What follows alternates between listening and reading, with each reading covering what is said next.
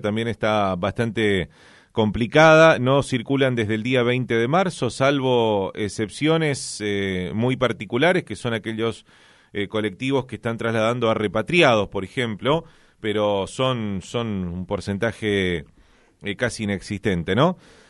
por, por esa situación, por supuesto, los ingresos de las empresas han caído absolutamente, hay un déficit millonario en este momento, es lo que cuentan desde la Cámara Empresaria de larga distancia, la CELADI, y para hablar de esto estamos en comunicación con Gustavo Gaona, que es el vocero de, de esta Cámara. Gustavo, buen día, ¿cómo estás?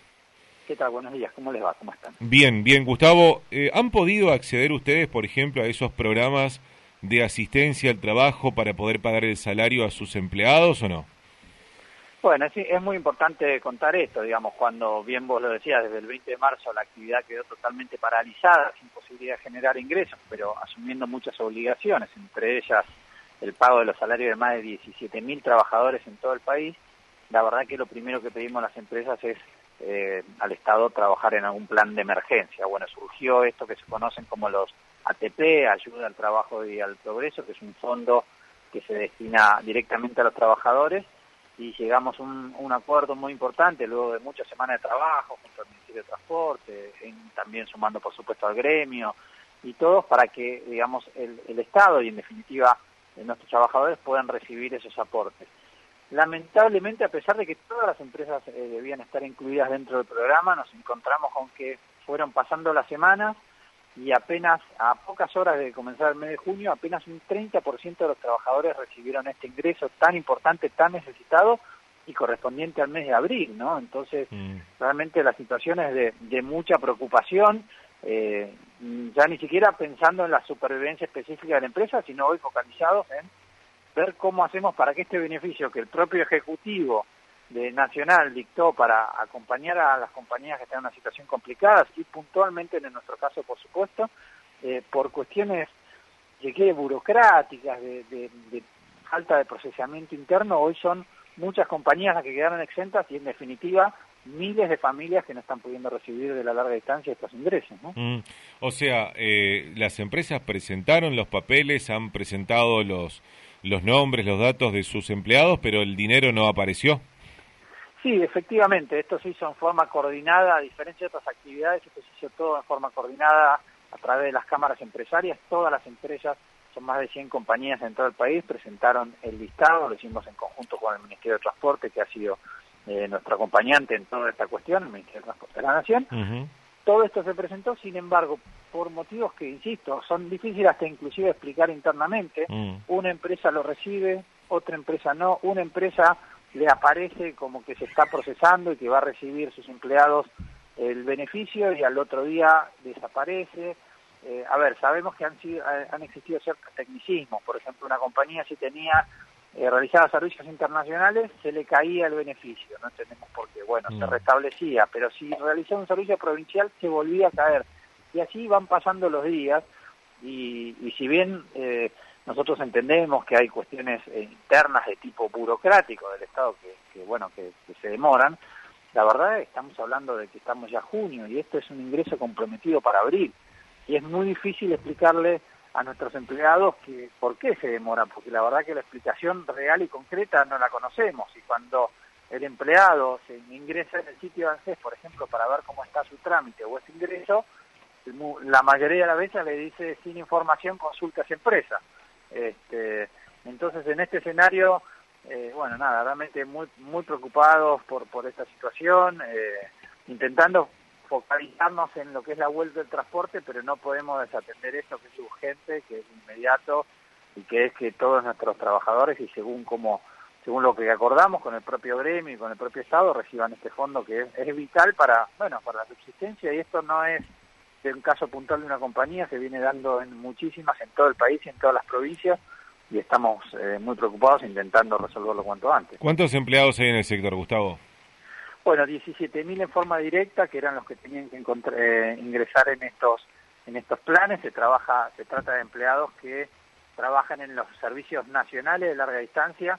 Los provinciales estaban en otra situación, pero bueno, en forma directa esto y entendemos que podría llegar a hacerse extensivo a otros trabajadores que tienen que ver con lo que, digamos, los que se desempeñan en terminales y demás, mm. pero 17.000 a nivel nacional, lo cual es un número muy importante, como te decía, apenas un 30% recibió finalmente los fondos comprometidos. O sea, 5.000 personas de las de las 17.000, 5.000 recibieron el salario de abril y 12.000 12 ni siquiera del de abril, menos todavía el de mayo, eh, pueden esperarlo, digamos, ¿no? Es, exactamente, esta es nuestra preocupación, digamos, porque eh, todas las semanas, digamos, uno va resolviendo y, digamos, eh, saltando obstáculos y haciendo todo lo que parece que está por salir, entonces internamente transmite el mensaje de, bueno, ya está, esta semana llega, aguantemos un poco más y, la verdad que ya es, muy difícil y por eso también nos encontramos en la obligación de, comentarlo públicamente, porque si no pareciera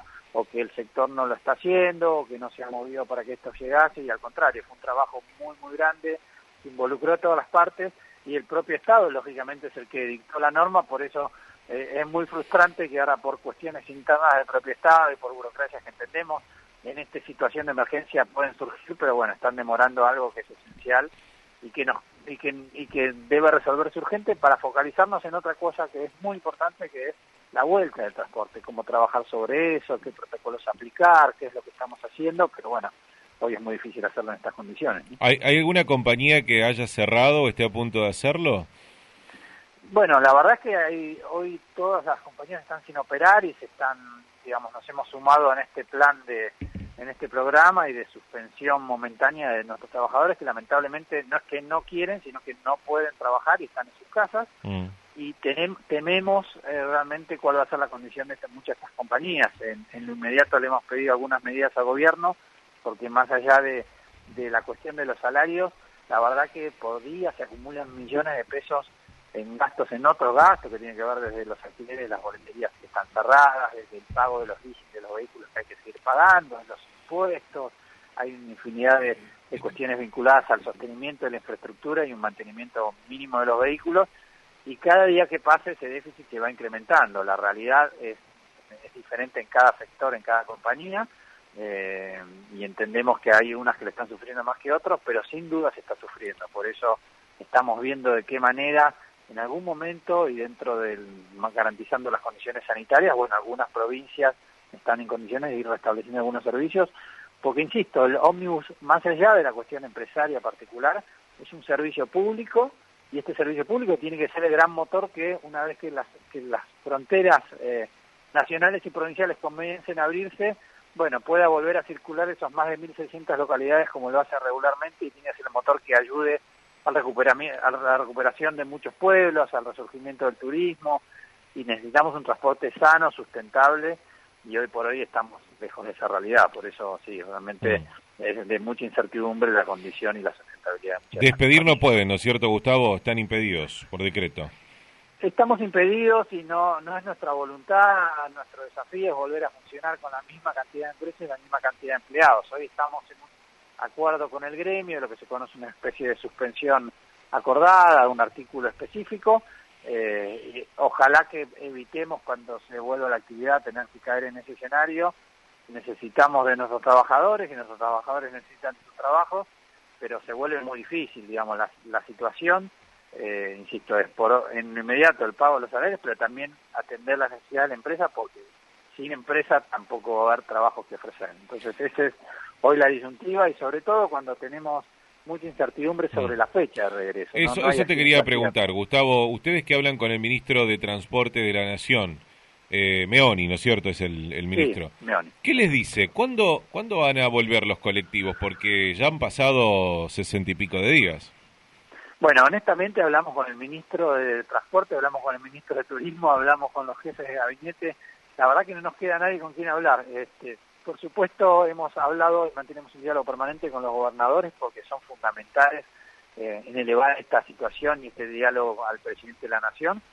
Y sabemos, en esto lo tenemos más que claro, lo que nos dicen es que no existe una fecha cierta y lo que está bien claro es que no va a ser de un día para otro y toda la actividad al 100%, sino que va a ser una forma progresiva, que seguramente comience en las provincias que estén en una mejor condición sanitaria. Algunas, sobre algunas de ellas ya estamos trabajando para que, sobre todo, lleva tranquilidad, trabajar en un protocolo muy amplio que incluya a los ómnibus, a los vehículos propiamente dicho, pero también al personal de transporte, a la acción dentro de las terminales, porque contrariamente a lo que se cree, nosotros creemos que el transporte público, eh, lejos de ser un diseminador, un posible transmisor del virus, es un actor que puede ayudar mucho, porque entiéndase que si uno viaja a una ciudad a otra y lo hace en vehículos particulares, el control de ese ingreso, esos egresos es mucho más complejo que si uno llega en un vehículo controlado, en un horario determinado, un punto fijo como una terminal y se pueden establecer todos los protocolos.